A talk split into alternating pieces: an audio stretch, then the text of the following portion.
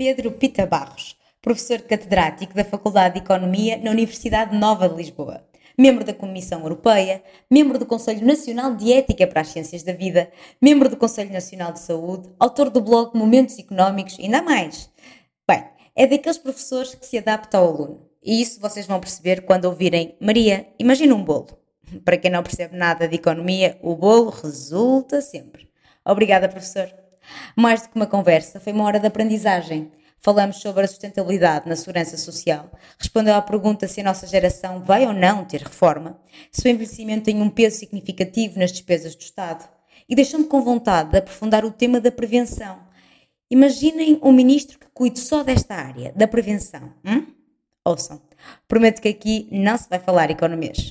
Ah, bom, vivemos mais e vamos viver muito mais. Além da, das, da esperança média dada pela ONU, temos também neste momento o Aging Report da, da Comissão Europeia, que saiu há, há poucas semanas, Ai, que, bom. que, que também fresquinho. nos aponta, está muito fresquinho, também nos aponta para um aumento da, da longevidade bastante considerável uh, nos próximos 50 anos. Uh, vai, vai continuar a haver este progresso no sentido de uma maior longevidade e, portanto, não só estamos a viver mais agora, como vamos continuar a viver mais viver com mais saúde. Não é muito fácil responder a isso, porque nós sabemos que existe, eh, e sobretudo em Portugal, até mais do que noutros países, um período final de vida que tem sido caracterizado por, por tendências, por existência de doenças crónicas, uhum. por uma menor saúde uh, em geral. E, uh, e, esse período não tem tido a evolução comparável com o aumento da longevidade. E, portanto, acabamos sempre por ter uma parte final de vida que é com, com menor saúde. No entanto, isso não significa que quando comparamos com as pessoas que também tinham os últimos 10, 15 anos de vida há 30 anos atrás, mesmo esses 10, 15 anos de vida agora, são em melhores condições do que eram a menor saúde há, há duas décadas, três décadas. E, portanto, sim, as pessoas perdem alguma saúde no final de vida, perdem mais do que aquilo que seria razoável esperar, face ao que acontece também noutros países, e, portanto, temos aí ainda uma margem de, interessante em termos de sociedade para, para ganhar em termos de qualidade de vida né, em idades avançadas, um, ehm, mas mesmo assim continuamos a viver com mais saúde do que se vivia há duas ou três eh, décadas, mesmo para esses períodos fina, finais de vida. Portanto, temos tido melhoras em todo o lado, uh, mas não, mas mais na longevidade do que propriamente na, no que é chamada mobilidade, né, nessa perda de qualidade de vida no final de vida. Professor, acredita que o facto de nós vermos mais, mesmo que no final daqueles, se calhar, os últimos 10 anos de vida, não sei, quando, quando o professor diz os últimos anos de vida são com menos saúde, estamos a falar a partir dos 90, a partir dos 80, mais ou menos? Não, começa, na verdade começa bastante mais. Que tristeza, uh, nós... professor. Não é, não é tristeza, é, nós temos uma, uh, uma situação de instalação de doenças crónicas que até começa relativamente cedo, não? Okay. depois se vão agudizando. Agora, questões mais sérias, como falta de autonomia, a necessidade de estar limitado a casa, ou muitas vezes ter que estar acamado, eh, isso só acontece mesmo nos últimos, eh, nos últimos anos de vida, não é? Mas, de certo modo, o perder alguma qualidade de vida começa a ter bastante mais cedo, não é? Uhum. Eh, e, nós, e, nós, temos que ter essa consciência de, de alguma forma, que, que, que, o que se passa nos últimos anos de vida é também consequência às vezes, um arrastar de situações, ou de, de um crescimento de situações que se vão instalando desde cedo, muitas vezes desde os 40, 50 anos, que se vai começando a ter uh, o aparecimento de doenças crónicas. Então, se calhar não faz sentido, uh, porque uma das coisas que eu gostava de mostrar neste podcast, e se calhar o professor um, vai mostrar que não, não, faz sentido. Eu acredito que as pessoas, eu, que ao, ao, viverem mais, ao termos mais anos de, de, vida, e se calhar mais anos com qualidade, apesar de nos últimos anos termos realmente esta, esta perda de qualidade de vida, acreditava eu que poderíamos uh, ter mais tempo de trabalho, isto é, não trabalho laboral, isto, com o horário das 9 às 5, mas encontrarmos, se calhar, a, a, partir dos 65 anos, não fazermos a reforma habitual que estamos que, que, é conhecida, não é? Mas criar aqui outras soluções para as pessoas continuarem ativas. Isto faz sentido para o professor, as pessoas continuarem ativas? Uh... Claro, não, não, faz todo sentido. E faz todo terem sentido, outros, outro, outro, outro tipo de trabalho que não aquele que estavam habituados até aqui, ou as próprias empresas encontrarem aqui uma solução para as pessoas com, com mais de 60 anos? Não sei. Terem outro, terem outro tipo de atividades, né? nessa parte de, do, que é que vai, do que é que sucede no, no final da vida ativa, nós provavelmente temos que refazer eh, as nossas ideias eh, em termos individuais e em termos de, de, de sociedade, porque estamos muito habituados naquilo que a, que a Maria João Valente Rosa chama o percurso linear, que é um, educação, vida ativa de trabalho, empresa e depois Exato. reforma. Uhum. E provavelmente nós vamos começar a ter que assistir a situações em que as pessoas, a meio deste percurso, depois de, de educação e de algum tempo de trabalho, voltam a procurar uma educa outra educação ou outro tipo de atividade uh, e depois voltam a trabalhar e ter outro, outro tipo de, de, de, atividade laboral, que pode ser produtiva, pode ser artística, pode ser interregnos, que depois são recuperados e voltam a trabalhar de uma forma produtiva, digamos assim, uh, ou não. Uh, e, portanto, deixar de ser tão linear como, como temos visto. Uh, e isto, isto porquê? Porque nós também já sabemos que, ou temos visto que, ao fim dos, no, que é a idade da reforma, hoje, aos 65 anos, que as pessoas continuam bastante válidas em termos de funcionalidade. e, portanto, muitas delas permanecem muito, permanecem muito ativas depois disso não só permanecem muito ativas depois disso, como a manutenção dessa atividade tem sido um fator que ajuda a manter a saúde também. Uh, e, portanto, aquela ideia de que a pessoa se reforma uh, e depois fica em casa a fazer qualquer é? coisa, ou, ou, que vai para, para as mesas da, das esplanadas ou, da, ou dos jardins jogar às cartas, que era uma imagem que muitas vezes surgia quando se falava de, de reformados em determinada é altura, aparecia, aparecia, sempre a imagem das pessoas a jogar cartas. Ou jogar às damas. ou jogar às damas. Não é, não é isso que vai ser hum, a, a, solução, não é isso que as pessoas querem quando têm a, a idade da reforma hoje em dia. Cada vez mais se, se, se quer menos disso. E, portanto, vai haver também uma procura das próprias pessoas que se formam de atividades que, que as ajudam a manter um certo propósito de vida, um certo interesse no, no, no que estão a fazer, e isso pode interagir com algumas formas de, de trabalho ou com algumas formas de atividade. Algumas coisas que nós uh, chamamos de tra trabalho, provavelmente não fará sentido, porque as questões de, de trabalhos físicos pesados, uh, por razões biológicas, não será possível manter isso.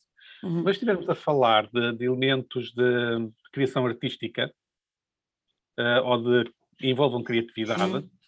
ou que envolvam até conhecimento acumulado, tudo isso já faz, sentido. Possível, já faz todo sentido. E, portanto, se calhar o que as pessoas vão ter que fazer é repensar o que é que são essas atividades que possam também elas trazer algum rendimento e, nesse sentido, serem produtivas no sentido económico do termo, não é?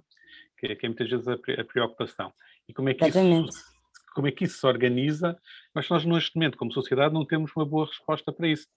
Existem algumas experiências, ideias de, de chamado empreendedorismo sénior, eh, que são, no fundo, formas de aproveitar a iniciativa das pessoas nessas idades para fazer mais coisas, digamos assim, para fazer Mas a professora falou... mais intervenção na sociedade. A professora falou... Muitas... Diga, diga, Sim. desculpe, diga, diga. Nós, nós, muitas vezes vemos só a intervenção dessas pessoas ligadas apenas a voluntariados, hum. a, a atividades de, sem fins lucrativos, mas nada impede que, que haja atividades lucrativas, que sejam negócios sejam começados nessa altura. Nós não estamos é preparados mentalmente isto e uh, estruturalmente em termos de mecanismos de, de sociedade para lidar com isso, mas nada impediria que isso, que isso fosse assim. Portanto, nós temos desafios individuais e desafios da sociedade para, para lidar com essa parte. Eu, eu, eu, acredito muito nisso e acredito e acho mesmo, e o professor vai-me falar, vai falar disso mais à frente e sabe isso melhor do que eu, porque eu não sei como é que está a nossa segurança social, se vamos conseguir aguentar mais tempo como estamos, se as pensões, todos esses subsídios que vamos recebendo e todo o dinheiro que a população ativa vai, eh, vai dando ao Estado, se é suficiente ou não. Mas antes disso até, e mais do que isso, o que eu achava que poderia ser possível, e o professor pode me dizer se é demasiado utópico ou não, é as, as próprias empresas começarem a preparar um, os seus colaboradores para esta questão das vidas longas, isto é, para mim seria uh, possível fazer isto a partir dos 50 anos, uh, ou, ou antes até, a partir dos 45, perceber com os meus colaboradores que tipo de atividades é que eles podem fazer, que não aquela, que tipo de novos horários é que podem ter, que não aqueles, uh, para também os manter motivados, porque uma das coisas que eu ouço, professor, é, está bem Maria, tu falas isso, é tudo muito bonito, mas há muitas pessoas que aos 60 anos, aos 55, já estão só a pensar na idade da reforma isto também acontece. E eu queria contrariar, eu sei, eu sei que não vou, não vou fazer isto, professor, não vou mudar o mundo, mas queria que as pessoas começassem a pensar nisto. Se calhar, se nós mudássemos dentro do local de trabalho, a forma como nós olhamos para, para o trabalho em si e como nós olhamos para, para a estrutura dos colaboradores, não é? porque depois eu, eu sinto que às tantas os próprios gestores, ah pá, mas também mais um anito ao outro e vai embora, portanto não vale a pena estar a investir muito. Isto é triste, e vai contra, e vai contra aquilo que é o que o professor, que o professor me estava a dizer há pouco e que a professora Maria João Valente Rosa já me disse, as vidas longas, mais saúde até determinada idade, um, e nós não estamos a trabalhar nesse sentido. Não, mas eh, nós estamos a trabalhar, mas não pode ser só nas empresas pensarem isso. Eh, por uma razão, por uma razão que parece simples. Eu agora não tenho nenhuma base factual, é apenas Sim. conjecturas minhas. Sim. Okay? Que, que é assim, também é natural que as pessoas, ao fim de 10, 20, 30 anos a trabalhar na mesma empresa, chegando a um determinado momento, queiram até variar da área de atividade em questão. Ou isso também. E, e, um, e, o que significa que, nesse caso, não é tantas empresas pensarem como é que vão reter os seus trabalhadores para além da, da definitividade da reforma, uhum. porque isso seria continuá-los no mesmo sítio, mas como é que essas pessoas podem começar outras atividades, que até podem ser noutros setores completamente Sim. diferentes, uh, com, essa, com essa idade. no fundo, é como é que as empresas se preparam para eventualmente acolher ou perceber como é que podem acolher pessoas que venham de outras áreas com, numa idade mais longa. portanto, é, é bastante, nesse sentido, é mais, é mais complexo uh, e provavelmente o que nós precisamos aqui é de mecanismos não só de empresas, mas de, da própria segurança social e de, uhum. e de apoios que permitam as pessoas sair de uma área, reformarem-se e depois, seis meses, um ano depois, começarem uh, a trabalhar ou a ter a sua própria iniciativa noutra área, eventualmente completamente diferente. Uh, e, a, e, essa, e, essa, transição entre diferentes atividades é o que nos, é o que nos está a faltar, que nos está a faltar muito. Pensemos assim, uh, um exemplo que, que eu já vi acontecer informalmente, ok? Uh, e, portanto, este, é, este, agora é baseado em numa observação, ok? Uhum. Uh, mas, mas, pode ser mais geral do que isso, que é um professor de História, que, portanto, foi professor do ensino secundário durante muito tempo. Ok. Uh, entretanto, terminou o seu tempo de, de, de serviço, reformou-se e passou a fazer visitas históricas na, na zona de Lisboa, sendo remunerado por isso, por grupos de amigos que, que lhe dão uma gratificação, etc. Mas isso podia ser mais institucionalizado. Exatamente. Mas isto, é mas isto é transformar uma pessoa que fez uma carreira numa área profissional, que foi a educação, uhum. a passar, no fundo, para um outro setor de atividade, que é, um, digamos, que era o turismo. Agora, com a pandemia, não, não, não sei o que é que lhe sucedeu na verdade. Eh, Sim, mas, mas, mas, mas pelo menos... Mas, é, mas vai ao encontro daquilo que estávamos a falar aqui, que é... E é, uma, e é uma área completamente diferente. Continua, ativo, mas... E continuar a contribuir para a segurança social, professor. O problema também está aí né? porque os gastos, eu não sei como é que, não sei, quer dizer, sei, mas os gastos que nós temos, sei, não é? Toda a gente sabe, mas uh, os gastos públicos, eu queria perceber consigo também, professor, que uma das coisas que eu acredito que, que, que as pessoas falam, e, e, não sei se falam com conhecimento ou não, é que muitos dos gastos públicos que, que existem estão muito alocados também a esta questão da velhice. Isto é verdade, professor? Das, com, ah, está muito alocado às pessoas mais velhas. Sim. Isto é verdade? Sim, é verdade, mas ainda antes de, de entrar na, na parte do como é que, estas, como é que estes elementos vão entroncar na, nas contas uh, da, da, Segurança Social e das contas públicas em, em, geral, é mesmo pensar como sociedade qual é a nossa perspectiva sobre pessoas que fizeram uma carreira profissional num outro sítio, depois de um ter parar dois ou três anos, eventualmente começarem a ter uma atividade profissional de outra natureza noutro sítio qualquer. E isso eu não sei quão bem aceito ainda nós conseguimos ter isso em termos de, de funcionamento dos, dos sistemas. Independentemente dos equilíbrios das contas, não sei se a Segurança Social está preparada para que uma pessoa diga eu tenho 67 anos, decidi abrir a minha pequena empresa que faz uma coisa completamente diferente uhum. e, vou, e, e, não queria que isto estragasse a minha reforma, mas quero ter este rendimento, rendimento extra. E, portanto, durante este período até posso contribuir, mas continuo a ter uns certos textos. Como é que nós articulamos isto? Não, não é nada claro, não. E isso faz muita diferença depois para, as próprias pessoas quererem ou não envolver-se nesses, o, pro, o, professor, o professor teria uma solução para isso? Acha que isso um dia pode ser viável? Ou é viável já? Não, eu acho que vai ter que ser viável um dia, porque, hum, e, e quando formos falar das contas dentro de, de minutos, vamos ver que não, vai, que não é possível não ser viável uma coisa desse género, porque ou vai ser viável de uma forma voluntária e de acordo com as preferências das pessoas, ou vai ser uma coisa não voluntária à bruta, como já está a ser, com o aumento das idades da reforma. Eh, e, portanto, a questão não é saber se as pessoas, de alguma forma, vão trabalhar mais, a questão é saber se vão trabalhar mais à bruta no, no sítio onde estão, aumentando a idade da reforma, ou se, ou se, poderiam ter uma possibilidade de trabalharem naquilo que gostassem nessa, na, nessas idades, uh, sem, que, sem ter os efeitos negativos sobre a segurança social. Porque, um, no fundo, aumentar a idade da reforma é, uma, é, é talvez a forma mais penalizadora de manter as pessoas a trabalhar porque é obrigá-los a, estar no sítio onde estão mais tempo, uh, provavelmente contrariadas com, com, aquilo que referiu de, os próprios empregadores já estarem a pensar quando é que a pessoa se vai embora e como é que eu vou substituir, uhum. uh, e as pessoas a pensarem quando é que eu me vou embora. Esta ideia de que nós podemos ter um certo cansaço da, da, da profissão em que estivemos durante 20 ou 30 anos, que depois podemos querer mudar, não está nada pensado em termos do que é que significa aumentar a idade da reforma. Uh, claro que aumentar a idade da reforma é simples e atrativo, porque basta escrever num papel que aumentou a idade da reforma, não? Uh, no entanto, não, não é provavelmente a melhor solução em termos de, da sociedade, de preferências de, de, das pessoas. Eh, agora, pode-se perguntar, e por que é que as pessoas não mudam de emprego mais cedo antes de chegar à idade da reforma?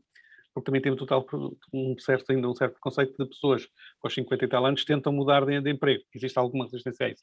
Portanto, se nós não encontrarmos até mecanismos eh, relativamente cedos, a tal, os tais percursos não lineares, em que as pessoas aos 40, 50 anos possam eventualmente mudar de, de rumo naquilo que estão a fazer fazendo novos cursos de formação, aprendendo outras competências, eh, mudando completamente de área. Se nós não conseguirmos vir ao longo do, do tempo permitindo essas mudanças, eh, vai tudo ser muito rígido e muito forçado. As pessoas, não é a melhor forma de manter, digamos, uma sociedade feliz.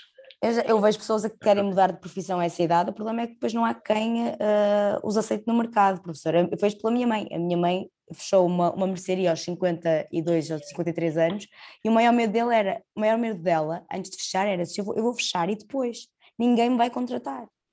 Pois, é, precisamente aí nós não temos nenhum mecanismo que torne sensato alguém contratar nessa, nessas idades. Não há efeitos de não há efeitos de demonstração, não há boas práticas que sejam mostradas, não há percursos que sejam exemplificados como as pessoas fizeram essas transições terem trazido valor para as próprias empresas onde foram inseridas, eh, que se calhar o trabalho que a pessoa faz não vai ser o mesmo trabalho que é exigido às pessoas que entram com 20 e poucos anos, tudo isso tem que, e depois também treinado, assim. o que eu sinto sempre é que as pessoas quando vão contratar, às vezes nem é questão do idadismo ou dessa, desse preconceito em relação à idade, às vezes é só porque se eu contratar esta pessoa com 50 anos para este cargo, se calhar vou ter que lhe dar um vencimento muito mais alto do que se contratar uma pessoa que acabou de sair da faculdade. O problema também se calhar está aqui, não sei, digo eu. Em, alguma, em algumas coisas certamente estará, mas se estivermos a falar de, de, uma, de empresas ou de organizações que tenham uma maior eh, liberdade de recrutar e de pagar, não é necessariamente assim. Uh, quando nós temos profissões que têm uh, tabelas muito, uh, muito detalhadas do que é que é os, os salários e, e, a progressão salarial, isso pode, pode, pode ser um problema, não é? Mas estivemos a falar de pessoas que, por exemplo, trabalhem num regime de, até de freelancer, que, que trabalhem com pessoas que aos 50 e tal anos, pode querer trabalhar apenas dois ou três dias por semana e não ter toda a semana a uhum. trabalhar das 9 às 5 vai ter que ser, vai ter que ser encontrada uma forma de criar esses, uh, uh, essa, essa, acomodação de mecanismos, os, mecanismos, os mecanismos formais que ajudam a que isso aconteça, eu acho que é que não estão estabelecidos. Nós estamos demasiado formatados para fazer o trabalho das 9 às 5 uh, e, e fazer o desconto para a segurança social a partir, de, a partir daí, não é? Como é que nós temos uma maior flexibilidade do que é que é a contribuição das pessoas, não é, não é claro. Porque poderia ter, imaginemos que por exemplo, a sua mãe, que agora que falou nela, achava, que, achava interessante design de moda por qualquer razão. Uh, poderia trabalhar dois ou três dias por semana em design de moda, umas vezes para umas empresas, outras vezes para outras empresas, uhum. uh, umas vezes, se calhar, para empresas internacionais, outras para empresas portuguesas uh, espalhadas pelo país, e ter, agora, ter mecanismos que permitam esta flexibilidade, seja de encontro de interesses das empresas e das pessoas, seja depois como é que a Segurança Social trata isso, a Segurança Social aqui em termos de, de questões de, de, reforma, mas também se calhar essas idades ainda de questões de subsídios de emprego, etc., seria importante. No, hoje em dia já temos uma, alguns dramas nisso, pessoas com 50 e poucos anos que fiquem desempregadas, se tiverem pequenas coisas, uh, passam a ter problemas com o próprio subsídio de desemprego. Exemplo, uma, um, um, um, caso muito, muito concreto. Uma pessoa que fica, que fica desempregada, mas que consiga escrever alguma coisa que lhe dê dinheiro de direitos de autor. Eh, porque, porque escreve um livro que é bem sim, sucedido. Sim. Uh, se tiver rendimentos de direitos de autor, e se com esses rendimentos, e com, esses, com essa atividade mais literária receber convites para falar em palestras que é, que é remunerada, perde, perde o direito ao subsídio de desemprego, porque já tem uma atividade remunerada. Só que o que ela recebe de, disso não é suficiente para pensar que vale a pena deixar de ter o subsídio de desemprego. Então o que, é acontece? A pessoa acaba por não entrar nesse mecanismo de tentar ter uma vida literária porque vai perder outro lado. É isso. Um, acho, que, acho que agora podemos. É, Não, é, é, mesmo, é mesmo essa, essa a questão. Podemos então entrar aqui nesta questão da sustentabilidade da segurança social, professor, e perceber como é que estão as contas do país no que diz respeito um, a, ao que é gasto com as pessoas mais velhas, esta, questão do, das pensões, uh, uh, as reformas também, como estava a dizer, porque é importante, é importante perceber, corrija-me se estiver enganada, que tudo que, o, este processo que está enraizado neste momento, não é? a pessoa faz a contribuição a partir daquela idade, vai para a reforma, é um processo que já tem décadas e a sociedade está a mudar e ele não está a mudar. Alguma coisa aqui não está a bater certo, certo? Sim, e, um, e neste processo todo nós temos que, às vezes, distinguir que, com, primeiro, a primeira distinção a fazer é o que é que é despesas com pessoas com idade mais avançada, o que é que é parte da saúde, o que é que é parte da segurança social. Vamos só falar da segurança social e deixamos a saúde lá, porque são duas coisas muito diferentes. Um, agora, na segurança social, e nomeadamente na parte das pensões e das reformas, é, se eu tiver a mesma idade da reforma e mais pessoas com idade mais avançada a viver mais tempo, é evidente que vou ter que pagar, vou ter que lhes pagar pensões durante mais tempo, não? É? E portanto isso obviamente exerce uma pressão imensa sobre as contas da, dessa segurança social. Agora, as contas da Segurança Social também têm que ser vistas na, numa, numa perspectiva ligeiramente diferente do que apenas olhar se as contribuições que as pessoas fizeram justificam aquilo que vão estar a receber mais tarde. Uh, isto porque o nosso sistema de pensões é muito baseado no, no, no que é, no, na situação em que, pessoas, em que, os contribuintes de hoje, no fundo, estão a pagar as reformas daqueles que estão a receber hoje. Portanto, não há, não há uma acumulação, nós não, não, o nosso desconto não vai para um fundo que acumula e que depois, e que depois nos é dado. Vai para, nós. vai para Está ali a distribuir entre todos, não é? Uh, o que significa que em cada momento do tempo o que nós estamos a fazer com as reformas é numa, de uma forma estilizada, simples, tentando simplificar, é pegar em toda a riqueza que é, que é produzida no país, há uma parte o Estado fica para fazer várias coisas, é onde vai buscar os impostos e as contribuições, e depois redistribui. E, portanto, a parte que nós estamos aqui a falar é saber se uh, nós conseguimos dar uh, às pessoas de idade mais avançada, através de pensões, uma, uma fração uh, da riqueza que é produzida em cada momento no país daquilo que tínhamos prometido que dávamos. E, portanto, o sentido de dizer que nós vamos conseguir, se continuarmos a produzir riqueza como temos estado a vir a hum. produzir, que se tivermos uma população mais idosa, mas que os mesmos membros da população ativa continuam a, con a conseguir produzir o, o mesmo volume de riqueza. Uhum. É uma questão de distribuição, de eu conseguir manter as pensões às pessoas. O que é que eu não vou conseguir manter ao mesmo tempo? É dizer que as pessoas vão ter pensões que vão crescer porque contribuíram mais no passado, que é muitas vezes a ideia que as pessoas têm, Sim. e ao mesmo tempo dizer que se eu aumentar a produtividade daqueles que são população ativa, os seus salários líquidos vão aumentar de acordo com essa produtividade. Também é falso porque eu não consigo fazer as, eu não consigo fazer ao mesmo tempo as duas coisas, que é dizer que as pessoas que estão na situação de reformados vão continuar a receber como, é, como esperavam que recebiam uhum. e que aqueles que são da que estão na idade produtiva vão continuar a aumentar uh, os seus rendimentos porque aumenta a sua produtividade. De certa forma, nós precisamos que parte do aumento da produtividade que vai ocorrendo seja transferida para a população que está reformada. E, portanto, é uma questão de redistribuição que aqui está presente. No fundo, pensa assim, penso num, penso num bolo enorme, ok? Vamos pensar okay. num bolo. Professora, estou a aprender tanto. É que, é que este podcast é só para mim, não sei se está a perceber. Isto é só para eu aprender. Mas, uh, bem, eu estou, estou, a dar a minha, estou a dar a minha visão, que não é necessariamente não, a visão Sim, mas para mim, é, para mim é, é, muito credível, portanto, é muito válida. Sim, Pensemos assim, pensemos que temos um bolo, não é? Uh, e que temos um bolo, temos o mesmo bolo todos os anos. Okay? E, portanto, fundo, eh, eu posso, eu posso partir aquele bolo de várias formas. Agora, se eu tiver apenas, digamos, vamos simplificar outra vez, vamos ter 5 pessoas em idade ativa, 5 pessoas reformadas. Eu só preciso partir o bolo em 10 partes e, e cada um fica com uma, podia ficar com uma fatia igual para todos. Não é? Agora, imaginemos que uma dessas pessoas que estava em população ativa se reforma, mas que o bolo mantém a mesma dimensão. Okay? Eh, inicialmente, se eu tinha cinco, cinco, pessoas ativas, cinco pessoas reformadas, eu fazia, fazia fatias iguais para todos. Os reformados tinham 50% do bolo e os ativos tinham 50% do bolo. Se eu mantiver a ideia com, a, com uma pessoa que se reforma, que mantenho 50% do bolo para a população ativa, então cada um, cada um dos quatro da população ativa vai receber mais do bolo do que antes. E, no fundo, o aumento de produtividade ser refletida no seu rendimento líquido. Mas se eu só tenho 50% do bolo, agora que vai ser para os reformados, eu vou ter que dividir esses 50% do bolo entre seis pessoas, em vez de cinco. E, portanto, o que cada um deles vai ter é menor. Agora, o que é que eu posso fazer? Eu posso dizer, não, agora vamos fazer de outra forma. Vamos fazer com 60% do bolo fica para os reformados e 40% do bolo fica para os ativos. Neste caso, eu reformo uma pessoa, uhum. os, quatro que tá, os quatro que continuam ativos têm que garantir que aquele bolo continua a ser feito, mas agora eu vou pôr uma parte maior desse bolo para as, para as reformas. E, portanto, eu continuo, e neste caso, com este exemplo, eu estou a manter exatamente igual. Sim, está, aquilo está equilibrado. Continuo a manter a mesma, o mesmo décimo do bolo para cada pessoa da, uhum. da sociedade. A única coisa que fiz é redistribuir de forma diferente. Agora, as nossas, muitas vezes, os nossos mecanismos são que uh, as pessoas que, que, são reformadas têm aquela, têm aquela fatia do bolo e, portanto, se eu tenho só aquela fatia do bolo, estou a distribuir por mais gente, as reformas têm que ser menores. Mas... E, por outro lado, aqueles que estão na, na vida ativa, na verdade, tornaram-se mais produtivos, porque o que era 5 a assegurar o bolo, passou a ser 4 para assegurar o bolo. Portanto, são uhum. mais produtivos. Também deviam receber mais.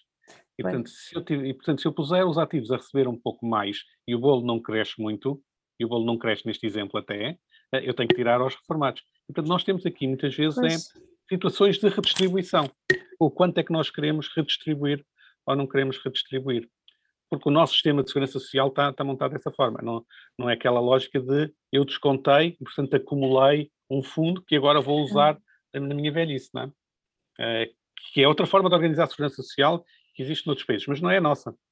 E, portanto, muitas vezes nós temos individualmente a forma de pensar porque eu descontei, ganhei direitos, é isso mas depois, mas depois esses direitos não são compatíveis com a dimensão do bolo que nós temos. Isso não é explicado às pessoas. Eu acho que muitas pessoas não sabem isso, professor. Que falo com os meus pais, se calhar até, porque acham, ai, mas eu descontei isto, eu se calhar devia receber isto. E, eh, e pronto, há este, há este desconhecimento. Mas em relação à saúde, professor, há também, eh, porque há muitas pessoas, não sei, eh, quer dizer, as pessoas gasta-se muito dinheiro com a saúde, isto é, o dinheiro do Estado é muito, muito a maior parte desse dinheiro é alocado à saúde ou não? Não, a maior parte do dinheiro é alocado à, à intervenção social, às pensões e a, e a combate à pobreza. Mas a saúde é logo o segundo. E com a pandemia é, cresceu esse investimento? Agora ainda não temos esses dados, pois não, professor? Ainda não, não. temos muito esses dados, mas, uh, mas curiosamente existe uh, um indicador indireto. Uh, e o indicador indireto é as dívidas dos hospitais EPE, dos hospitais do, a maior parte dos hospitais do Serviço Nacional de Saúde, que tradicionalmente têm dívidas que deixam entrar em, em, em situações de atraso. E, portanto, se eles tivessem um aumento da sua despesa sem terem um reforço do orçamento, uh, e, uh, e, o orçamento vem do, do início do, do, ano, eles deviam ter um disparar de dívida, que nós não existimos, ainda não assistimos a isso. E, portanto, é provável que a pandemia tenha criado maior despesa mas não uma explosão de despesa. Não, é? não, não foi assim uma, uma não foi aquela coisa de multiplicar por três a despesa que existia no setor da saúde. É? Nem sequer, nem parece ser 50% mais. Não é? E, e portanto, na, a pandemia não nos trouxe, por enquanto, na, na parte que está visível, uma pressão financeira desmesurada. A parte da a parte da despesa da saúde tem vindo a crescer muito e tem e tem duas ou três fontes clássicas que os economistas costumam olhar para, para isso. Aliás, costumamos tentar olhar para quatro fontes de, crescimento da despesa em saúde, nesta perspectiva macro, uh, e, um, e elas têm pesos desiguais. Uh, uma delas é, inevitavelmente, quando se fala do envelhecimento, é qual é o peso do envelhecimento nas despesas de saúde. E aqui temos frequentemente um mito uh, que é o, o crescimento do envelhecimento, ou o avançado do envelhecimento, cria uma pressão insustentável nas despesas em saúde. Não é bem verdade, não, não, aliás, não é de todo verdade que seja, que seja assim. Uh, e, um, e, e, das contas que têm sido feitas em vários países, portanto, incluindo Portugal, etc., uh, o envelhecimento da população nunca é uh, o elemento mais forte do crescimento das despesas em saúde. O que se nós pensarmos com alguma calma até faz algum sentido que não seja, porque o envelhecimento não é uma coisa muito rápida. Nós, quando, quando em termos populacionais, uh, aumentar em média um ano na esperança de vida demora uh, tempo a ocorrer, não é? Não é, de um, não é de um ano para o outro que de repente hum. se tem esse efeito. Uh, e, e, portanto, é uma variável, a demografia é uma, é uma, uma, evolução lenta, não é? A evolução em geral da demografia é lenta. Uh, e precisamente porque é lenta, quando já está em massa é difícil contê-la e, portanto, nós não vamos muitas vezes alterar a demografia com medidas de um ano. Mas precisamente porque é lenta e porque as despesas em saúde crescem muito às vezes de um ano para o outro, nunca poderia ser o envelhecimento a criar essas, uh, essa, essas, esse crescimento da despesa. Portanto, a questão é, muitas vezes, é porque é que é um envelhecimento uh, culpado, ou visto como culpado disso, não é? Uh, e aqui há também problemas de leitura do que, do que é que é a informação estatística que vai sendo produzida. Mas, mas primeiro vou terminar com os outros três antes de voltar ao envelhecimento. Okay. Uh, o, um segundo fator importante, e, e, o que tem sido até visto como sendo o mais importante no crescimento das despesas em saúde, é a inovação tecnológica. A disponibilidade de novas terapêuticas em, toda, em todas as áreas. Terapêuticas podem ser medicamentos, podem ser intervenções cirúrgicas, podem ser novos tratamentos uh, para que não, que não havia antes e que passou, que passou a haver, mas essa parte de inovação uh, tem sido o principal fator de crescimento da despesa. O, um terceiro fator uh, tem, é as próprias aspirações das pessoas. O que nós queremos como sociedade. E, o que, e, e aquilo que nós exigimos que o sistema de saúde faça também tem vindo a evoluir ao longo do tempo. Não? queremos muito mais hoje, exigimos muito mais hoje em termos de capacidade de resolução de problemas de saúde dos sistemas de saúde do que, do que era a verdade há 30 anos. Uhum. Portanto, as nossas exigências uh, também fomentam a que se queira despender mais dinheiro, uh, mais recursos na área da saúde. Um, um quarto fator, que não tem sido muito, muito importante, na, mas que faz, quando os outros fatores fossem pequeninos, poderia fazer alguma diferença, é um fator muito económico, que é a situação de, na saúde, nós temos um funcionamento que não é muito gerador de crescimento de produtividade e, portanto, de crescimento uhum. de, de, riqueza, digamos assim, em termos de medida pelos indicadores habituais, e, e, isso faz com que, ao longo do tempo, eu tenha que colocar mais recursos na área de saúde. Vamos pensar, vamos pensar assim, um exemplo, isto é conhecido em várias áreas, não é só a saúde que é afetada, mas vamos pensar no seguinte exemplo. Nós temos, se pensarmos numa consulta médica, uhum. uh, hoje em dia é feita entre um médico e um doente, certo? Certo. Ok. Há 50 anos atrás, uma consulta médica era feita entre quem? Entre um médico e um doente. Sim. E, portanto, os, mesmos, os 20 minutos que o médico gastava há, 20, há 30 anos são os são mesmos, mesmos minutos. Onde é que eu tive aumento de produtividade aqui? Não teve. Nesses minutos, não. O médico tem alguns meios de diagnóstico diferentes, sabe algumas coisas mais, mas não Sim. teve um aumento de produtividade Sim. semelhante ao que tive, por exemplo, naquilo que se consegue fazer com computadores. Se voltarmos 30 anos atrás, uh, e com os computadores que existiam há 30 anos, uh, nós conseguimos fazer, conseguiríamos fazer as mesmas coisas que fazemos hoje. Por exemplo, estaríamos hoje a falar desta não, forma que jamais. há 30 anos. Não. E, portanto, o aumento de produtividade aí foi brutal. Exato. O que significa que, em termos de, de sociedade, o aumento de produtividade nos lados compensa o, aumento, o menor aumento de produtividade noutros lados. O que significa que os salários em média nas profissões de saúde vão ter que crescer mais do que a sua produtividade, porque senão ninguém iria para essas profissões, uh, e, uh, e, isso tem que, vai fazer com que o peso desses setores, em termos hum. de despesa, aumente face a outros. Ora, isso é verdade em todos os setores que tenham uma relação humana muito forte. Uh, é verdade na, na, área da saúde, o exemplo aqui da, da relação médico-doente é talvez a mais, uma das mais fortes, mas é também, por exemplo, na, em, em música. se pensarmos em música clássica, um quarteto de cordas composto há 300 anos continua a precisar de quatro músicos para, para, ser, para ser produzido, não é? Onde é que fazemos o aumento de produtividade aí? É, emitindo através da internet, em vez de ter uma sala. Uh, mas, não, mas, de alguma forma, há sempre algumas limitações. A mesma coisa relativamente ao ensino. Uh, o ensino, nós sabemos que não podemos aumentar as salas com alunos para 300 alunos, quando deviam estar lá 20. E, portanto, nós temos tudo o que tenha uma forte componente de interação humana, acaba por ter limitações ou crescimentos de produtividade que fazem com que a produtividade aumentando menos, mas os salários aumentando mais que essa produtividade, que esses setores aumentem o seu peso na, em termos de despesa dentro da economia. E isto é um efeito económico que na área da saúde não é muito importante comparado com os outros, mas que acaba por também dizer que nós temos, teremos sempre, pelo funcionamento normal da economia, uhum e por haver, por haver crescimento noutras áreas, acabamos sempre por ter um aumento de despesa na área da saúde, que não é uma coisa má por si, é apenas uma consequência normal pois. do funcionamento económico. Apenas porque, se eu quero continuar a ter profissionais de saúde, eh, eu tenho que lhes pagar o suficiente para eles não irem todos para ser programadores informáticos. Sim, ou, ou, ou temos robôs em vez de médicos, também só se quiserem isso. Pode ter um valor de investimento. Mas o que estava não parece ser, não parece ser só. Agora, destes quatro elementos, qual é, um, onde é que voltamos à questão do investimento e porque é que o investimento muitas vezes surge como mais destacado? Uh, e aí... O culpado, é, muitas vezes é o culpado, não é o destacado, é o culpado. O culpado. E aí, um, eu encontro dois tipos de explicação.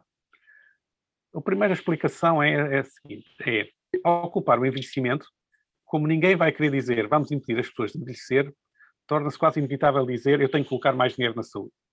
E, portanto, um ponto de vista de argumento para colocar recursos na saúde, é muito mais simpático dizer que a culpa é do envelhecimento do que de outra coisa qualquer, porque é algo que eu não quero lutar. Mas esta é uma, é uma, é uma explicação com, um certo, com uma certa dose de cinismo, não é? Não, não significa que as pessoas necessariamente estejam a pensar em manipular o envelhecimento para o efeito, mas torna-se torna fácil usar o argumento. Agora, porquê é que se torna fácil usar o argumento? Porque também é muito intuitiva aquela noção de que as pessoas em idade mais avançada utilizam mais recursos de saúde.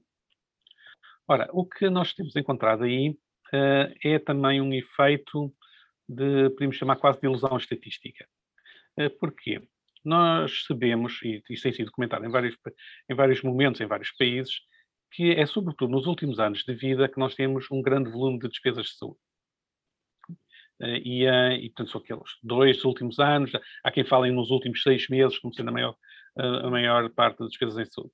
Ora, se eu tenho grande despesa nos últimos dois anos, vamos pôr assim, se eu tenho uma população que tem uma idade média até aos 66 anos, digamos assim, imaginemos que era 66, esses últimos uh, dois anos ocorrem dos 64 aos 66. Se eu tiver uma população que tem uma idade média de 82 anos, esses dois últimos anos acontecem dos 80 aos 82. No entanto, ao aumentar a esperança média de vida dos 66 para os 82, se as pessoas só tivessem despesas nesses últimos dois anos de vida, a despesa total de saúde deles não tinha mudado na verdade. Era sempre nos dois últimos anos de vida. Uhum. E, portanto, a diferença está no qual é o, qual é o aumento de despesa que acontece dos, 60, dos 64 anos aos até, aos, aos, até aos 80, que é aquele período que a pessoa teve mais de vida, e não os dois últimos anos, porque esses estariam sempre lá. Okay. Agora, se eu, fiz, se eu fizer uma estatística e calcular quanto é que é a despesa, com despesas, quanto é que é a despesa em saúde das pessoas com mais de 82, com mais de 65 anos, e comparar com a despesa em saúde das pessoas com menos de 65 anos, se eu estou a aumentar o número de pessoas que passa o limite dos 65, uhum. eu estou a aumentar, no fundo, a medida de despesa, sem, na verdade, eu estar a mudar a despesa total em saúde, porque estou simplesmente a mudar uma despesa que ocorria antes uhum. do limite para uma despesa que ocorre depois do limite. Uhum. E, portanto, acaba por ser uma espécie de ilusão estatística. É pela forma como, eu construo o indicador Exato. que me vai dizer que as pessoas com idade mais avançada estão a consumir muito mais. Este argumento está de alguma forma simplificado, estou a apresentar aqui de uma forma simplificada, só para ilustrar que esta componente de deslocação de despesa no final de vida pode criar uma ilusão que as pessoas de idade muito avançada consomem muito. Elas consomem muito. É verdade, mas consomem muito porque estão perto do final de vida. E isso seria sempre verdade porque nós não somos imortais. Havia sempre um momento em que teríamos aquela despesa. E, portanto, o que nos interessa medir como despesa resultante do envelhecimento é aquela despesa que ocorreria, se não, que ocorre, mas que não ocorreria se eu não tivesse o aumento do envelhecimento. Exatamente. E, portanto, a despesa... E perceber se é a mesma, não é? Exatamente. E, portanto, a despesa dos últimos dois anos de vida, se estiver lá sempre presente, eu devia ignorá-la. Eu só devia olhar... Nem devia entrar para as contas, claro. Okay? E, é, e, há pessoas que têm feito essas contas e quando fazem as contas dessa forma, encontram que a contribuição do envelhecimento é muito menos do que aquilo que é a percepção geral que é a contribuição do envelhecimento.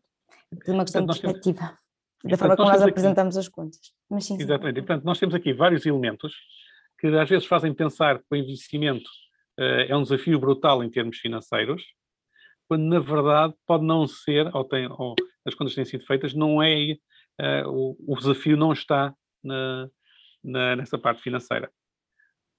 Também existe uma confusão, às vezes, e esta é uma outra percepção, que é, conforme nós aumentamos a população uh, com mais idade, também a inovação terapêutica para essa população vai aumentando. Por uhum. exemplo, descobrir, procurar descobrir formas de limitar, controlar ou até um dia, se calhar, curar Alzheimer. Ok.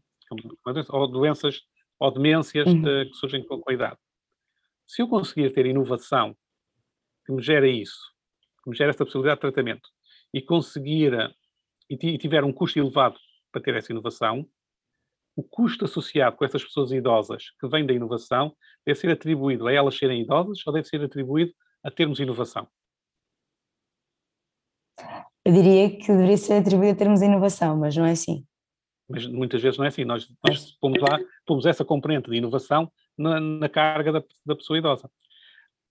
Porquê é que também conceptualmente, em termos de discussão, faz toda a diferença dizer que é uma coisa ou outra? Como se eu podia dizer, ah, quer lá saber de onde é que vem. Significa apenas que quem tem mais idade gasta mais.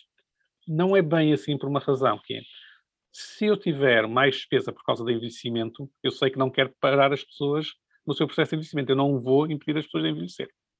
Mas se eu tiver inovação, eu posso decidir se quero ter ou se não quero ter aquela inovação. Se a quero pagar ou se não quero pagar. Ou se quero ter aquela inovação a um preço mais baixo. E, portanto, os instrumentos que eu quero usar como sociedade para controlar a despesa são diferentes, consoante eu diga que aquilo vem de inovação, eu perceba que aquilo vem de inovação, ou eu acho que vem apenas do processo natural de envelhecimento. E, e, é por isso que muitas vezes nós agora vamos, estamos a encontrar mecanismos económicos de controle de despesa, como a chamada avaliação económica, uh, que é usada em medicamentos, dispositivos médicos e pode vir a ser mais generalizada, em que procura precisamente ver isso, saber esta inovação ao preço que está a ser pedida justifica-se ou não. Uh, e isso introduz um travão que eu não tenho quando estou no envelhecimento, quando estou só a olhar para o envelhecimento, porque se eu estou a envelhecer uma pessoa, eu não vou dizer, bom, vamos deixar esta pessoa chegar aos 82 anos ou não? Não se vai colocar essa questão. É? Claro. E, portanto, o culpar o envelhecimento evita ter que colocar questões incómodas do que é que eu quero fazer ou não com os recursos que tenho disponíveis. E por isso também torna-me mais fácil uh, argumentar, ok, não, isto é um problema do envelhecimento, portanto eu não penso mais no problema. Ou isto é um problema de envelhecimento, vou pôr as contas no envelhecimento, quando a inovação tecnológica é para todos. Porque não é esta coisa da prevenção, professor, também é, a, te, a, tecnologia surge muito também para isso, que é para esta questão da prevenção, para que as pessoas, quando, quando cheguem àquela idade, já tenham uma solução antes de ficarem doentes, ou não? Isto devia, devia de ser pensado desta forma. Ah, sim, mas a prevenção é um problema mais geral uh, e que também tem os, os seus elementos uh, críticos. Vamos falamos então de prevenção. A prevenção tem. Uh, tem é duas... é mala de economia, minha gente. Então, está a ouvir. Tirem notas, tirem notas, que é para depois fazerem um teste. Isto hoje é um, é, isto hoje é um curso acelerado. É um curso acelerado. Um, um, prevenção. Qual é? A prevenção tem primeiro uma dimensão individual, que, na parte da saúde, que é nós termos a consciência de, de que decisões que tomamos hoje têm implicações para a nossa saúde a longo prazo. Okay. Uh, e muitas vezes nós temos uma forte miopia quanto a isso. Uh, isto é, aquela sensação de que aos 20 anos somos imortais é comum, quer dizer, não, não é só uma. é geral, e é, mas muitas vezes há hábitos que se criam nessas idades, até mais novos, que depois uh, se ficam para, um, para, o resto da vida, não hum. E, uh, e, portanto, de certa forma, o preparar o processo de envelhecimento começa cedo, né? tem que ser antes das idades míticas dos 50 ou dos Começa 65, no embrião, começa no embrião. Pessoas é que não... Não, é verdade, mais que isso, começa começa mesmo, já há estudos de facto sobre qual é o impacto na, na saúde das pessoas uh, em idades avançadas das exposições que tiveram enquanto, enquanto estavam ainda na barriga das mães. Existem de facto estudos sobre isso. Ai meu Deus, como já estamos. Uh, sim, mas, utiliza-se muitas, uh, em alguns desses estudos utilizam uh, eventos extremos. Por exemplo, grandes fomes que tenham existido ah. durante dois ou três anos uh, por, por, qualquer razão. E dá para perceber se uh, os, as crianças que nasceram durante esse período e, portanto, tiveram, tiveram expostas no seu desenvolvimento inicial um, a essas privações, se têm ou não pior saúde uh, decorridos 50 anos. E a, e a, resposta é sim. É, portanto, há, há, efeitos longos da, da, da, saúde. portanto, de certa forma, uh, prevenir o envelhecimento, aliás, não é prevenir o envelhecimento, porque o avançar da idade vai acontecer, acontecer sempre prevenir problemas que possam estar associados mais tarde com idades mais avançadas começa a ser também, não? Só que é mais fácil dizer do que fazer porque a nossa miopia face ao futuro é sempre muito grande, não? Uh, pensar aos 20 anos o que é que vai acontecer aos 60 uh, Jamais. Eu não, eu não conseguia fazer, não é? Sim, eu nunca me lembro, nunca me lembro na década de, dos meus 20 anos ter alguma vez pensado o que é que ia estar a fazer o que estou a fazer hoje que tenho 50 e qualquer coisa, não é?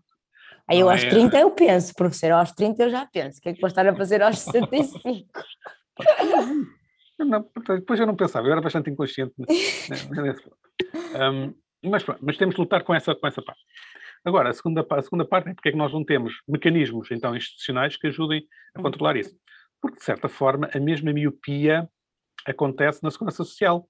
Nenhum de nós sabe exatamente qual é a reforma que vai ter dali a 40 anos. Porque as regras mudam, porque as regras são complexas, porque eu sei lá o que é que vai ser a minha carreira contributiva.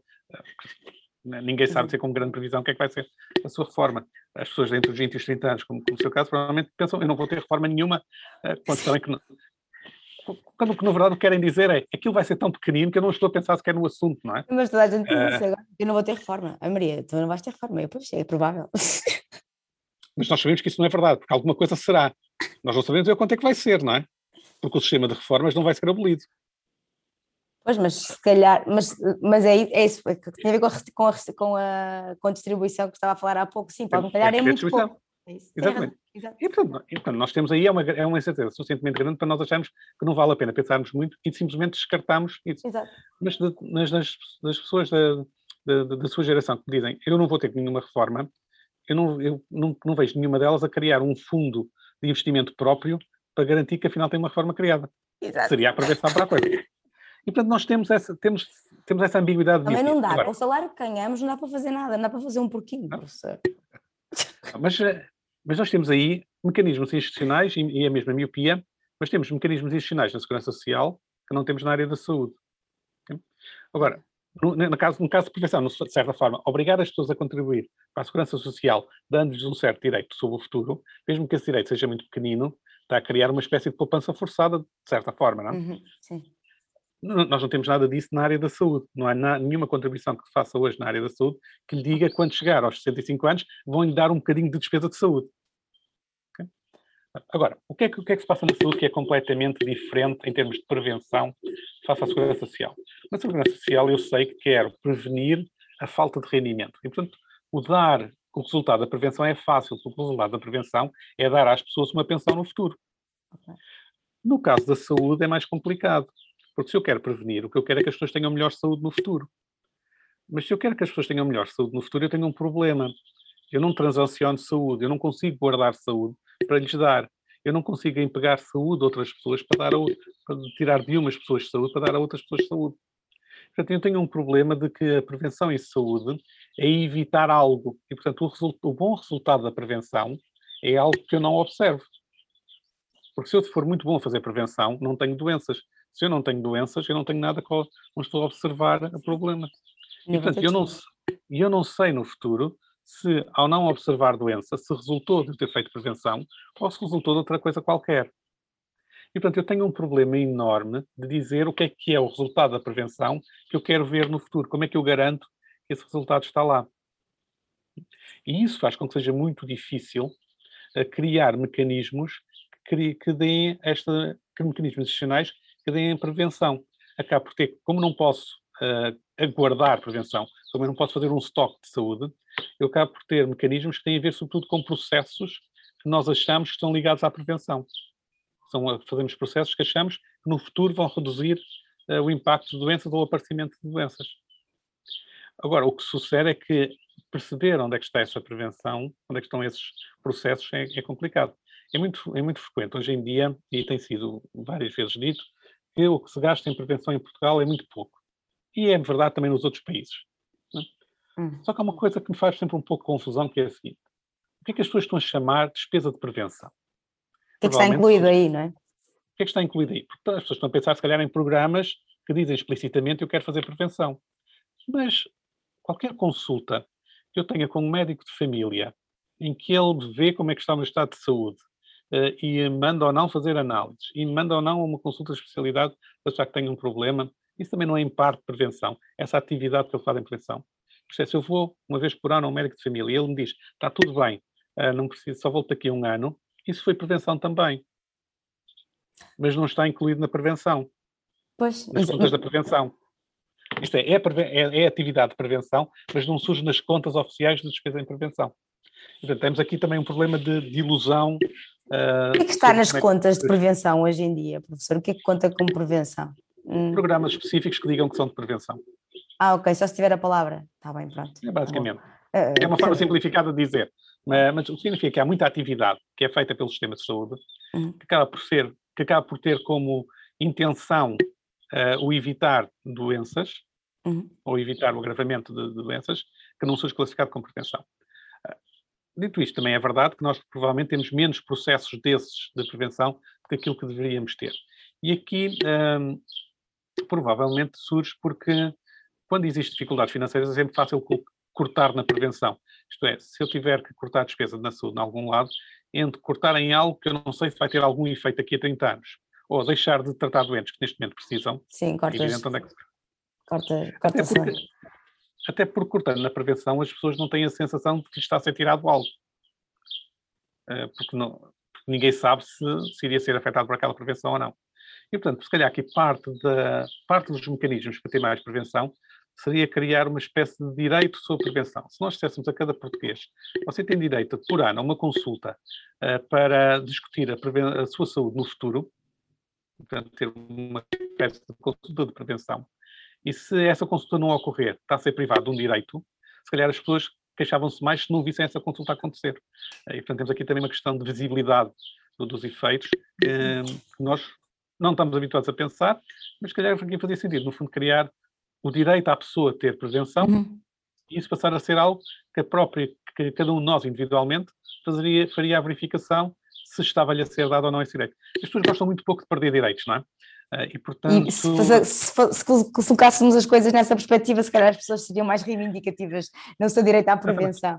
Mas também acho que as pessoas, uh, eu não sei, eu não sei se a pessoa tem esta ideia, eu sinto isso, uh, é muito deixar andar, elas próprias não se preocupam. Não, mas se, mas se estirarmos algo, nós vamos preocupar, nós já vamos preocupar. Ok. É, esse, pelo menos essa é a minha, é a minha presunção, teoria, chame-lhe o que quiser, que é as pessoas, eh, agora, baseado também numa, numa, num conhecimento que nós temos adquirido ao longo, ao longo dos anos, que é as pessoas são em geral muito avessas a perder algo que já têm. Não é? uh, e isso, é, portanto, a aversão à perda, que é um termo usado muitas vezes agora em, na chamada economia comportamental, que usa um bocadinho de questões de psicologia com decisão é. económica, está uh, tá muito presente. E, portanto, se eu criar um direito e as pessoas tiverem medo de o perder, acabam por reagir mais do que se não, do que se não tiverem esse direito. Não é? E, uh, portanto, aqui nós podemos ter, na parte da prevenção, nas várias idades, nas vários formatos, etc., mecanismos uh, institucionais que podíamos explorar que, que, ainda, não, que ainda não exploramos. Como, será que isto pode mesmo funcionar ou é só, ou é só conversa minha de maluqueira. Ah, um bocadinho de conversa de maluqueira, também já foi testado de uma certa forma no, no, no, noutros países. E há um, há um país, a Irlanda, que criou mesmo uma, uma, um ministro, digamos assim, mais voltado para a defesa dos aspectos da prevenção apenas. Isto é, a missão dele é olhar para, para a prevenção. Portanto, eu criei num ator político a propriedade, eh, a posse dessa, dessa atividade.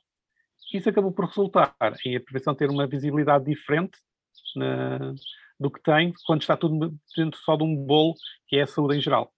Professor, portanto, concorre a esse cargo aqui em Portugal que eu voto em si. Ah, não, o meu, o meu, o meu papel é, é, lançar as ideias malucas.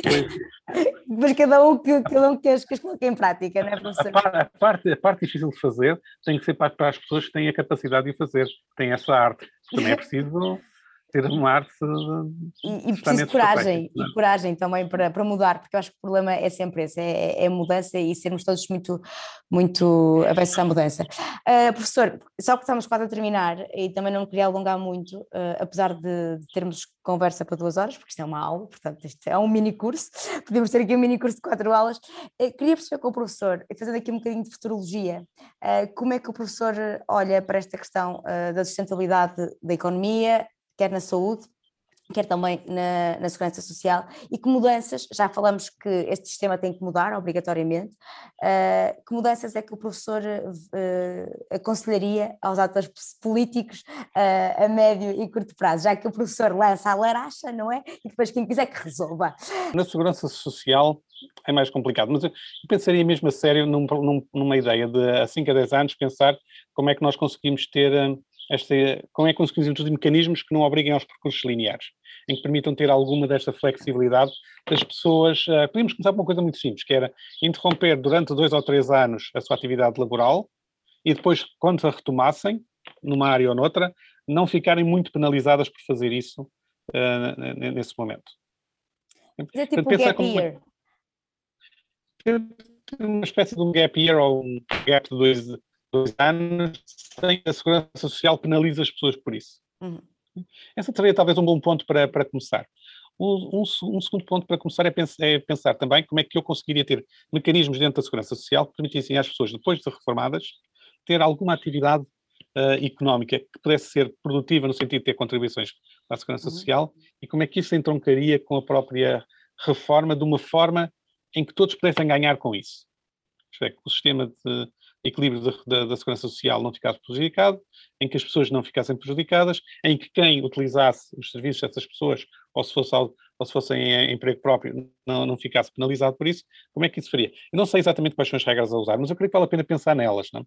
pensar nesta, nestas ideias de conseguir ter uh, uma forma de aproveitar as pessoas em idade avançada que não seja só o voluntariado e o, e o, entretenimento. É? Portanto, e aqui seriam os dois lados onde eu, onde eu referi isso. No lado da saúde é menos, eh, é menos claro, num, num certo sentido. Não, é uma, não, não queria pensar na questão financeira, porque eu não acho que seja o, o, ponto central. O, o ponto central para mim do envelhecimento com a área da saúde é mais como é que o sistema de saúde, e em particular o Serviço Nacional de Saúde, consegue acomodar o que é que as pessoas vão precisar. E não no sentido de eh, ter os recursos para o fazer, mas a forma de o fazer. Eh, um exemplo muito, muito rápido sobre isso nós sabemos que se uma pessoa tiver uma perna partida, quer, quer que essa perna partida seja tratada da mesma forma em qualquer ponto do país. E, portanto, é muito standard. É standardizado. Eu quero que aquilo seja feito de determinada forma, de acordo com a melhor prática médica que exista. Okay. Se eu tiver uma pessoa com 65 anos ou com 70 anos que tem hipertensão e diabetes uh, e, uma, e, e, tem uma pessoa basicamente igual, da mesma idade e com as mesmas doenças, mas que vive noutro ponto do país, uma delas pode valorizar muito determinado estilo de vida e outra pode valorizar outro. Uma pode valorizar muito o caminhar na montanha e outra pode hum. valorizar muito mais o dormir bem à noite. E esta diversidade não obriga a que a solução não seja única para todos. E, portanto, eu não posso ter a solução que tenho com a perna partida. Eu, com a perna partida, quero uma solução igual para todos. Claro. Eu, com condições crónicas e com estilos de vida, eu quero situações de vida diferentes. E tenho que ter formas do sistema de saúde conseguir perguntar às pessoas em cada momento quais são os seus objetivos de vida nesta fase da sua vida e como é que nós o podemos ajudar nisso. E, e portanto, tem que lidar com a diversidade. E é um sistema de saúde que não está preparado para lidar com a diversidade. E isso é algo que também tem que ser construído. Portanto, é um desafio organizacional que nós temos, não é um desafio uh, implicaria, é? Pois, mas isso implicaria uma nova reestruturação e também se criar serviços mais personalizados e, mais tempo de consulta Sim. e mais, não sei, mais estruturas. Sim, mas nós temos a base para isso. Nós temos uma excelente rede de cuidados de saúde primários. E, portanto, é uma questão de perceber como é que essa rede pode ser colocada uh, aqui. Para além disso, temos também decisões difíceis uh, de serem tomadas, uh, e aqui tem, também não tenho uma resposta exata de qual é o mecanismo ideal para isso, que é as, as decisões de risco que as pessoas possam tomar no, no final de vida.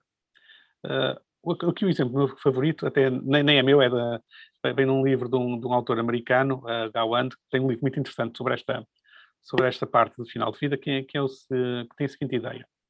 Um dos riscos maiores nas pessoas de idade avançada é a queda. Cair e partir e ter uma fratura Sim. é um risco enorme. Qual é a melhor maneira de evitar esse risco? Manter as pessoas sentadas o dia todo. Não têm risco nenhum. Não podem cair se estiverem sentadas. Eu, ao meu avô não é isso, professor. O meu avô está sempre, pode cair facilmente, mas o problema é porque eu ponho as mãos no bolso e depois desequilibra-se. Nós temos mas, que lhe dizer para tirar mas, as mãos no bolso. Não, mas sim, tem razão. Mas, mas se uma estiver sentado todo o dia, ele pode pôr as mãos onde quiser que não cai. É um facto. É um facto. Agora, acha razoável pô-lo sentado todo o dia? Jamais. Imagina ele a levantar-se e um de vocês a dizer, sente-se. Não faz sentido. Claro. O que seja que, embora esteja aqui pôr de uma forma caricatural, a questão é as pessoas em idade mais avançada têm que ter também algum propósito de vida, alguma vontade de vida, e portanto vão ter que assumir algum risco da sua vida normal. Como é, como é que nós equilibramos esse risco, que é importante para eles, com o risco de saúde que pode ocorrer, é, é a parte menos evidente. E o sistema de saúde não está preparado para lidar com essas decisões de, de risco. Um sistema de saúde, se tiver uma pessoa que cai, vai querer que a pessoa esteja totalmente imobilizada e que no futuro não faça esse tipo de, de, de, de atividades. No entanto, do ponto de vista pessoal, isso pode ser importante. Aqui o elemento uh, muito interessante e que vinha, que vinha tão referenciado uh, vindo da literatura é que as pessoas que mantêm algum propósito de vida, mesmo que assumindo alguns riscos nestas idades avançadas, acabam por ter maior uh, vida, acabam por ter maior longevidade do que aquelas pessoas a quem se tenta cortar todo, todos os elementos de risco. E, e, aqui, por exemplo, onde é que isto entronca numa versão menos dramática? É quando estamos a falar entre pessoas de idade avançada, continuarem a viver na sua vida e no seu meio habitual, na sua casa habitual, mesmo com mais riscos, do que sendo institucionalizadas em zonas mais ascéticas e mais seguras. E mesmo porque ao, tirar, porque ao tirar-lhes de alguma forma o propósito de vida, estamos na verdade a cortar-lhes alguma longevidade. E como é que um sistema de saúde consegue viver com esta, com esta necessidade de perceber os riscos que em cada momento cada pessoa tem e como é que respeita as preferências que em cada momento as pessoas têm, não é fácil. E isto é um desafio organizacional. Mas é isso que falou há pouco, as próprias instituições, eh, eu sinto isso, e falando através do meu avô, porque realmente tenho exemplos muito bons em casa, ele criou um ar de idosos uh, aqui no, Conselho de Paredes, e ele tentou ao máximo, um dos objetivos dele era que aquilo não parecesse uma instituição. Porque é que eu sinto, o que é que eu sinto muitas vezes nos lares de idosos? Essa questão que a pessoa estava a falar, não é? Porque uma pessoa é institucionalizada e parece estar num hospital em vez de estar numa casa que supostamente deveria ser uma coisa acolhedora e que lhe proporcionasse, que fizesse com que as pessoas continuassem a ter propósitos de vida e a sentirem-se também úteis. O que é que acontece muitas vezes, e isto é geral em todas as instituições, é que aquilo parece, parece em todos os hospitais. Quer dizer, não há ali hum, uma não é? Parece que estamos todos ali uh, num sítio em que sento-me e, e, subo as escadas numa cadeirinha, uh, entro numa banheira e tenho um banquinho. Eu sei que são coisas que são obrigatórias e necessárias, uh, mas não há nada que, que, faça com que as pessoas sintam que continuam a ter uma vida normal, como tinham em casa. Ora, porque, agora, porque é que isso surge? Não é por maldade das pessoas? Não é, não, uh, não quero, não, é não quero maldade, que me interpretem mal. Eu sei, eu sei, mas, mas agora, agora, sabendo que não é por maldade, então temos que perceber porque é que surge.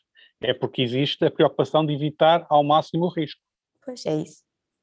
E, portanto, o equilíbrio entre risco e propósito de vida é não um existe. equilíbrio que nós ainda não encontramos.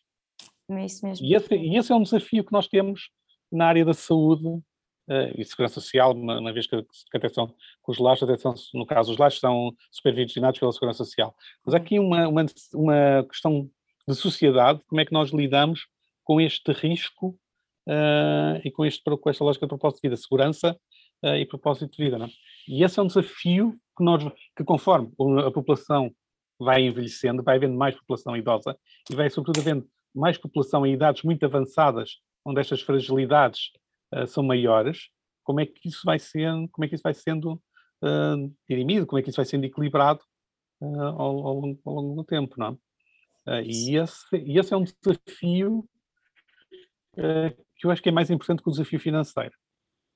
Uh, porque eu posso ter, uh, posso pôr muitos recursos a fazer uma, um, uma casa principesca onde coloco as pessoas, mas depois se as mantenho sentadas o dia inteiro, elas provavelmente estão mais miseráveis do que se não tivesse lá tantas, tantos recursos é e tivessem outra capacidade. Não é?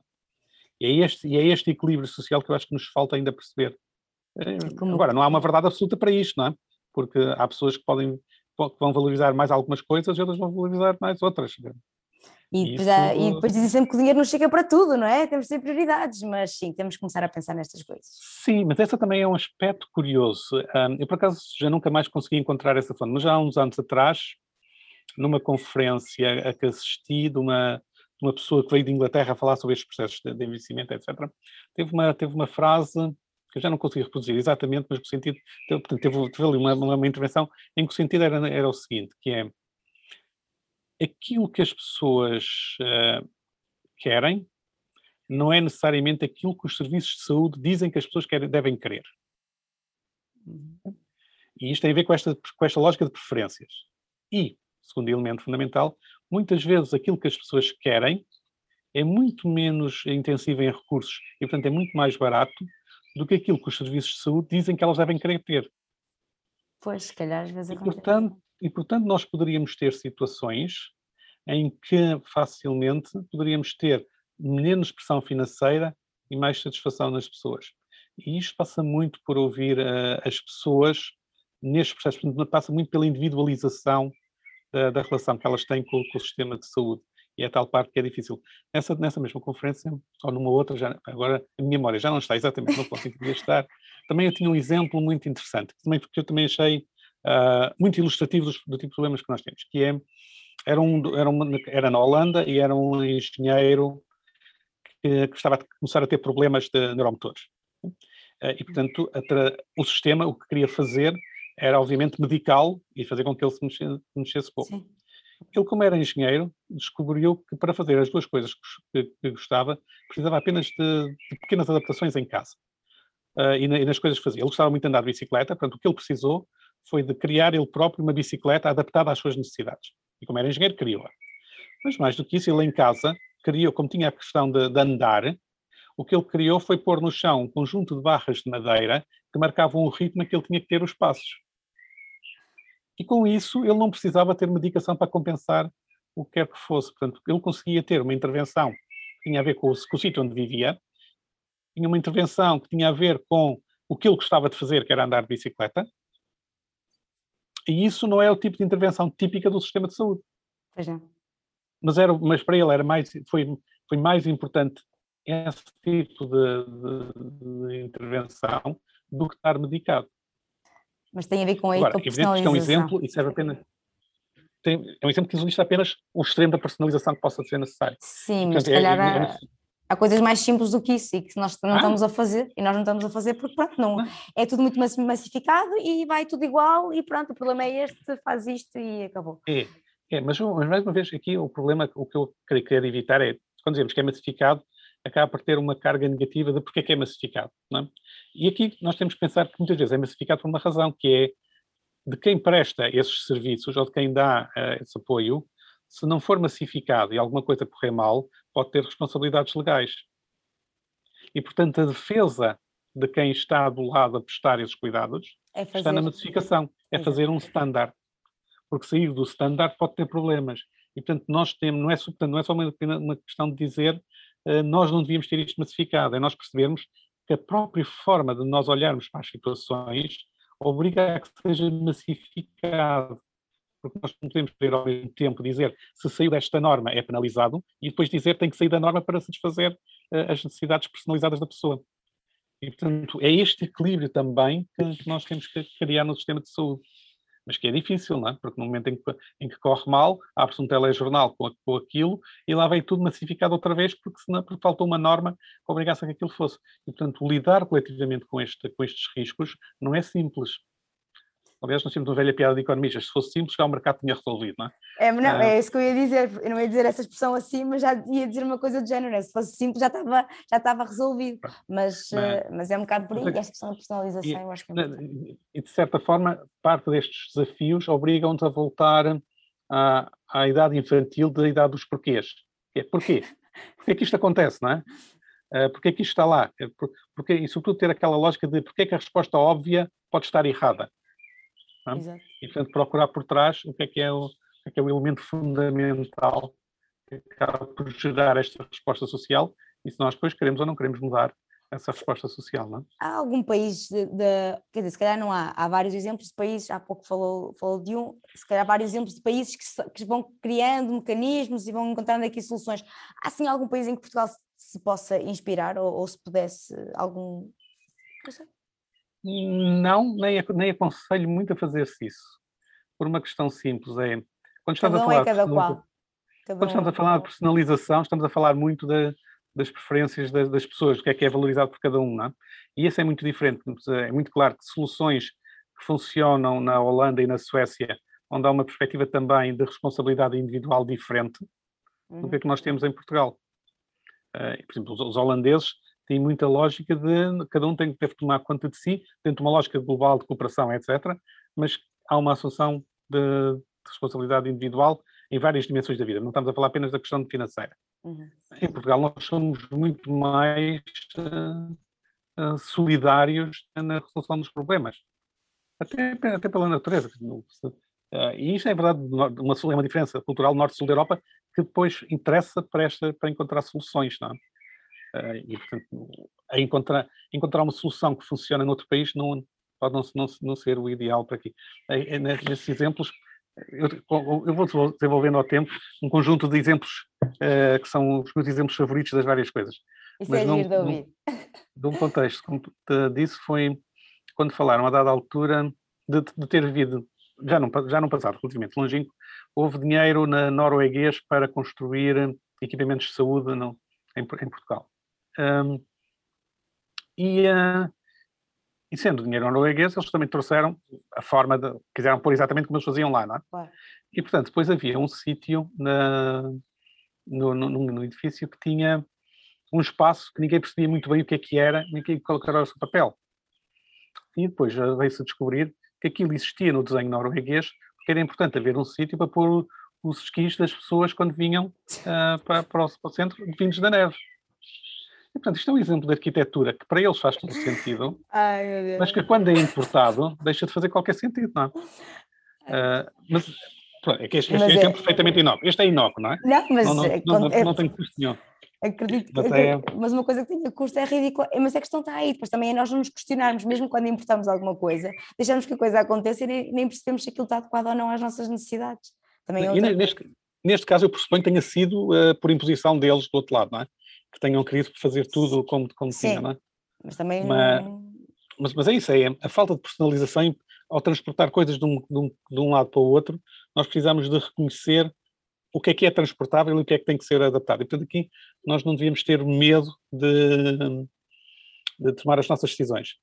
Frequentemente em Portugal nós não gostamos de fazer isso porque implica, porque é muito, não é implica, é muito mais fácil dizer vamos fazer assim porque os outros já estão a fazer, uhum. do que dizer não, eu quero mesmo desbravar caminho novo, quero arranjar uma coisa que seja nossa. Uh, isso é sempre visto com grande suspeição por cá. Uh, não sei porquê, mas é. O que é estranho, porque já, já descobrimos o mundo, já andamos aí com os Magalhães, andamos agora a celebrar os 500 anos do Magalhães e mesmo assim continuamos cheios de medinho quando é connosco. Professor, é. onde é que cabem os mais velhos? Onde sempre estiveram, no nosso coração, em primeiro lugar, e, na, e nas nossas vidas. E, portanto, nós temos que encontrar é como é que nós, como sociedade, lidamos com isso. Portanto, não é, não é uma questão de depósito das pessoas num sítio ou noutro, é perceber como é que nós conseguimos lidar com os desafios que elas no, no, nos colocam. Uh, isso talvez tenha sido então, uma das grandes lições da pandemia da, uh, da, deste último ano, é nós provavelmente como sociedade não estamos a lidar com, a, com as idades mais avançadas da forma como nós gostaríamos. Uh, e aqui talvez o teste mais simples seja sempre perguntarmos será que eu gostava de trocar o meu lugar hoje com o que vai ser no futuro, na posição de uma destas pessoas ou não? Será que eu, será que eu estou disposto a assumir que quero ter aquele, aquele aquele local para estar, uh, aqueles que neste momento estão, estão colocados ou não. E portanto aqui onde cabem os mais velhos, provavelmente a resposta é vamos ter que descobrir, não é? Vamos ter que descobrir onde é que nós queremos que eles caibam, sabendo que nós um dia vamos lá chegar, não é? Uh, e isso talvez seja uh, uma das grandes lições deste momento, que é fingir que o problema não está lá não é uma forma de o resolver. Uh, e, e, portanto, aí vamos ter que perceber o que é que está por detrás de, destas, destas, situações a que nós chegamos. Não? Vai, que vai ser preciso mais recursos? Sim. Vamos ter esses recursos, se a economia continuar a crescer, sim, mas vai haver uma grande luta por causa da redistribuição e, portanto, vai ser preciso trabalhar com tempo o que é que são esses, esses, esses elementos. Aqui vamos ter que encontrar um equilíbrio forte entre entre as diferentes gerações, digamos assim, garantir que, que, é tudo tratado de uma forma justa para todos, todos os envolvidos.